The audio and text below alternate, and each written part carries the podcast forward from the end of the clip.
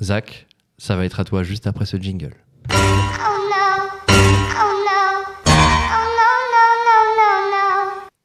Zach, de quoi Oui. vas-tu nous parler aujourd'hui? Écoutez, euh, on va pas beaucoup rigoler aujourd'hui. Ça va être très sérieux. Oh mince, bah, c'était pas le but. On va parler d'OVNI. Oh Il avait Euh, promis. je vais vous poser une question. Je vais vous poser une question. Je l'avais promis déjà. Bah oui. Je vais vous poser une première question. Peut-on décemment s'intéresser aux ovnis sans remettre en question le 11 septembre et tout en étant à jour de son vaccin Covid-19 Allez, bonne soirée à tous. C'était une super émission. Ciao, ciao, ciao. Et on s'accroche. Enfin, Ok, ça va toi, sinon la réponse, la réponse à cette question en fin de chronique. Parce que moi, depuis l'enfance, j'ai été bercé par la, la même soupe culturelle pop que mes congénères moyens bourgeois d'Occident. Donc euh, Independence Day, Alien, Rencontre du troisième type, et bien entendu E.T., la petite créature attachante, bien que, et on ne le dit jamais assez, E.T. ressemble objectivement à un gros étron bipède avec les yeux du chanteur Renaud. Mais le... C'est bon, vous l'avez en tête? On l'a- Ok. on l'imagine, on l'imagine. Donc le pitch de ces films, c'est toujours le même. On a des petits êtres d'un autre, d'une autre planète qui nous visitent avec de bonnes ou mauvaises intentions à bord d'un vaisseau en tôle métallique. Et ils ont souvent deux bras, deux jambes, des yeux, même un nez, parfois même des cordes vocales. Donc moi j'ai toujours été diverti par Hollywood, mais jamais trop hypé par le sujet. Et j'ai toujours kiffé le principe quand même d'une invasion extraterrestre qui rendait les humains subitement unis, horizontalisés, face à une puissance qui les dépasse et les rend humbles, ce qui était un peu le principe des dieux à la base, puis de Dieu, puis de la religion, puis des religions, et après c'est parti en bibrine. Bref, tout a changé pour moi une nuit de 2005. Sur une plage du nord de la Corse, un soir d'été, en compagnie d'une dizaine d'amis, réunis autour d'un feu de camp. Reprise de Kyo à la guitare. Donc là, Kyo, je sais pas qui a la ref à part moi, et mais les gens de 89, tu vois. Mais euh, reprise de Kyo à la guitare, bière tiède et selfie à l'appareil photo jetable furent subitement interrompus par le cri d'un de mes potes. Deux points. Ouvrez les guillemets. Regardez là-bas dans la mer, regardez. Il est pas muet? Nous. Il n'avait pas mué, voilà ça. Nous vîmes alors un point lumineux et lointain, très lumineux, trop lumineux, s'élever doucement au-dessus de la surface des eaux, puis s'immobiliser. Là, silence absolu quelques instants, jusqu'à ce que l'objet démarre en trombe à une vitesse d'apparence supersonique le long de la mer et s'évanouisse à une distance trop lointaine pour qu'on puisse l'apercevoir. Là, une des Italiennes qui nous accompagnait s'écria Mazzafaquatoli Marco Verratti Un truc comme ça. Nos cerveaux n'ont pas compris. Le déplacement, la luminosité, la vitesse, ça correspondait à aucun des appareils ou phénomènes physiques qu'on connaissait. Un avion, ça sort pas de l'eau, ça reste pas en vol stationnaire quelques secondes. Et euh, mon pote Richard, qui est un mec cartésien et ingénieur de formation, tout aussi halluciné, avait très bien résumé le phénomène. C'était trop près pour pas faire de bruit, et c'était trop loin pour aller aussi vite. En clair, s'il avait été prêt, on l'aurait entendu, mais s'il était aussi loin, ça veut dire qu'il venait de manger 30 km en 3 secondes, soit une vitesse de presque 33 000 km/h, sachant qu'un avion de chasse tape au max les 3300 km/h. C'est bizarre, 3000 33 000 km/h, ça colle aux données de vitesse rapportées par les officiers de l'armée de l'air lorsqu'ils ont prêté serment devant le Congrès américain lors des audiences de cette année dédiées au phénomène OVNI. Mhm. On en parlera plus tard. Ah. Je vais aller un peu vite. Hmm. En attendant, est-ce que je vous ai un peu hypé là? Ouais, Ouais, ça va, Ah oui. C'est pas mal. Bon, c'est pas, vous n'êtes pas, vous êtes pas trop chaud. On va rester au fait, rien qu'au fait. D'accord? Grosso modo, si je Ah, déblaye là, bien, hein. si on déblaye bien les choses depuis 80 ans, voilà ce qu'on trouve. Tout part vraiment de 1947. Le 24 juin 1947, Kenneth Arnold, un chef d'entreprise aviateur aussi, en parallèle, qui rapporte avoir vu neuf objets volants inhabituels près du mont Rainier, alors qu'il effectue un déplacement à bord de son avion privé. Donc c'est un notable de la région, le mec a aucun intérêt à se ridiculiser, il est très vite pris au sérieux d'ailleurs, et il décrit des objets d'une forme inhabituelle, arrondis à l'avant, triangulaires à l'arrière, avec une vitesse euh, de près de deux fois la vitesse du son, sachant qu'à l'époque on n'a aucun avion qui a franchi le mur du son.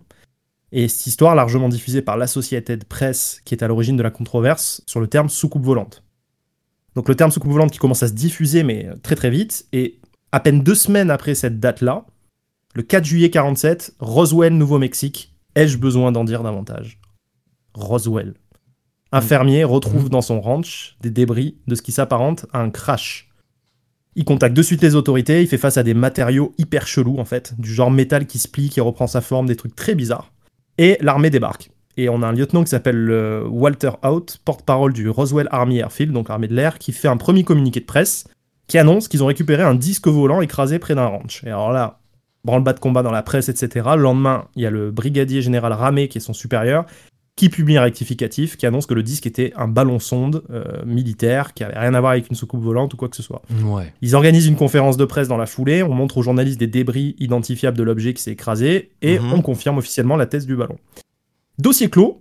Et franchement, excepté des petits cercles de geeks, on n'en parle plus pendant presque 30 ans du phénomène. Il y a juste des films qui sortent par-ci par-là, genre euh, Rencontre du troisième type par Spielberg, etc. Mais tranquille, c'est un truc de geek et un truc un peu euh, marginal, quoi. Et en 78, on a un lieutenant-colonel qui s'appelle Jesse Marcel, qui est à la retraite.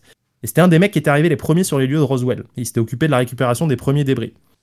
Donc lui, il raconte qu'en fait, euh, les débris étaient d'origine extraterrestre, que les débris montrés par le général à la télé n'étaient pas ceux qu'il avait récupérés, et il fait part de sa conviction selon laquelle les militaires, ils avaient caché la découverte d'un vaisseau spatial. Et là, ça repart. En 80, le National Enquirer interview le même major, et on a toute l'attention mondiale qui commence à s'attirer sur l'incident de Roswell. Et c'est là que Roswell commence à prendre une notoriété incroyable, donc près de 30 ans après. Ouais. Et donc ça part en couille. Là, on a l'ufologie qui commence à bien se formaliser, à bien fédérer. Ça se mélange au complotisme avec des témoignages qui affluent de tous les côtés. Par exemple, en 89, on a un prétendu physicien du nom de Bob Lazar qui passe en prime time à la télé américaine Mhm. pour déclarer qu'il a été employé à Los Alamos pour l'armée pour analyser et répliquer le fonctionnement de soucoupes extraterrestres. Le gars, il y a encore un documentaire Netflix qui est sorti sur lui il y a pas longtemps. Il a pas changé un mot de sa version depuis 89. Il est passé au détecteur de mensonges par un spécialiste espagnol mondial du détecteur de mensonges. Le gars a passé le test. Donc. Bob Lazar, c'est une dinguerie. Et en parallèle, le mec a été condamné pour proxénétisme. Enfin, il y a une Ah vie oui. très bizarre. Oui. Donc c'est toujours bizarre. Toujours bizarre, étrange, des mecs bizarres. Et rien ne change la face du monde jusqu'en 2017. Et là, on a la une du New York Times avec un titre. Lumière brillante et argent noir, le mystérieux programme OVNI du Pentagone. C'est en une du New York Times. La journaliste, elle s'appelle Leslie Keane et elle déballe une enquête qui, mène, qui met à jour un fonds secret du Pentagone qui a enquêté sur les objets volants avec un budget qui dépasse les plusieurs dizaines de millions de dollars alloués. Et on a des députés américains qui sont chauffés par l'opportunité de conforter l'opinion publique, qui s'en mêlent et qui pressent l'armée de déclassifier des dossiers. Et trois ans plus tard, on est en 2020, en pleine pandémie, et l'US Navy balance discretos trois vidéos sur YouTube. Et là, on voit des pilotes de chasse, qui sont comme des mecs euh, entraînés et capés, complètement surexcités, en poursuivant euh, et en hurlant, en poursuivant des objets rapides ou stationnaires, face à un vent à 300 km/h. Les trucs bronchent pas, sans aucun moyen de propulsion apparent, et qui pivotent à 180 degrés sans perte d'altitude, enfin des trucs de dingue quoi. Et depuis, sous la pression des députés, il y a tout qui s'est accéléré. On a eu des documentaires, des témoignages de pilotes de chasse, et l'ACME en 2023, avec les audiences publiques du Congrès d'anciens militaires et pilotes qui témoignent sous serment que l'armée fait face à des centaines d'observations quasi quotidiennes depuis longtemps Mhm. et qu'ils ont quasiment rien décoffré des images et preuves qu'ils détiennent déjà. Quoi. En France, on a l'ancien patron de la DGSE qui affirme que les armées françaises, japonaises et russes sont également confrontées au problème, parlant d'objets qui traversent l'eau et l'air à des vitesses qui feraient fondre n'importe quel matériel connu, dont le métal. Et il y a un mois, la NASA a organisé une conférence publique pour déclarer qu'elle prenait le phénomène au sérieux, qu'ils venaient de créer, créer une unité dédiée à la collecte d'infos et à la recherche sur ce phénomène. Donc voilà les faits. Et finalement, euh, pour ma part, je ne saurais jamais ce qu'un ovni a bien pu foutre au large de la Corse, si ce n'est étudier l'ingénierie de préparation du figatelli Mmh.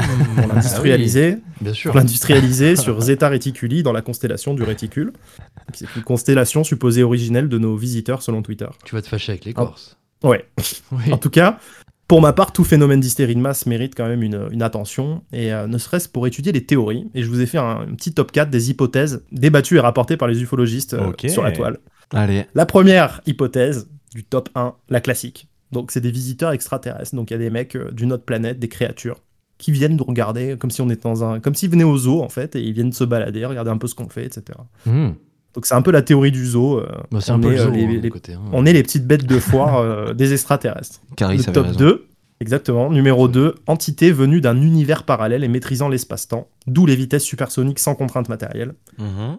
Euh, voire même que ce serait nous, des humains du futur, désormais maîtres du voyage dans le temps, venus visiter euh, nous-mêmes pour nous empêcher de faire exploser la planète, à l'appui de la théorie, la concentration des observations. Et ça, c'est prouvé. euh, statistiquement, on a beaucoup d'observations et de concentration d'observations autour de centres d'essai, euh, de centrales nucléaires et de frappes nucléaires. Ouais. Troisième théorie, la théorie religieuse des anges et des archanges veillant sur nous et influençant nos actions avec euh, des traces sur des tableaux de la Renaissance, de petits vaisseaux dans le fond. euh, vous pouvez trouver ça sur Google Images si ça vous intéresse. c'est vrai, ouais. théorie numéro 4, c'est Juju Joule. On l'appelle l'OVNI. Ah oui. Oh là, il était Oh là là, plus. lui. Oh là là. Attends, ouais. L'OVNI, mon dieu. Je savais que j'allais vous Je crois cueillir beaucoup à avec la ça. 4. Je crois beaucoup à la 4, vraiment. La 4 Le consensus euh, scientifique, c'est que, et même Harvard s'en mêle, c'est que pour toute conclusion, il faut une étude, et pour toute étude, il faut des données en masse. Et pour l'instant, on n'a rien, à part des vidéos pixelisées, des documentaires bidons euh, sur fond de musique euh, épique euh, bidon aussi. Et donc ainsi s'achève cette chronique, où j'ai quand même réussi à caser dans la même chronique, moi, mon vécu personnel, le chanteur Renault, la DGSE et le Figatelli. Ouais. ça fait beaucoup. Et sur ce, gardez l'œil ouvert. Et puis, franchement, si ça peut donner un espoir à l'humanité de vivre enfin ensemble, unis dans la paix, c'est particulièrement le moment pour les aliens de montrer leur gueule. Et je citerai à cet effet Roger Icor, deux points ouvrez les guillemets. Fais bon accueil aux étrangers, car toi aussi, tu seras un étranger. C'est Wow. beau. C'est très beau. C'est fort. Message de tolérance. Ouais. Ouais. Très intéressant, Zach. L'humain d'abord. énormément de trucs euh, ce soir. En ces temps troubles, c'est un beau message. Relativisons, relativisons un peu. Bah, très intéressant, Relativisons. Jacques. Est-ce qu'on est seul Bon. Est-ce que ça vous a hypé sur le sujet un peu les Franchement, gars un petit Ah, on peu. est- on Moi, est j'ai hypé, j'ai on est toujours eu hypé, une ouais. petite fascination malsaine. euh, pas autant que toi, mais euh, quand même un peu forte sur le sujet. Ça me tenait à cœur de vous parler des ovnis. Eh ben je suis écoute, content merci d'avoir beaucoup. Ça fait grand plaisir, Merci Zach. Zach. Merci beaucoup. Merci. On, on était preneurs, on en avait envie. Tu l'avais promis et, et la voici, la voilà.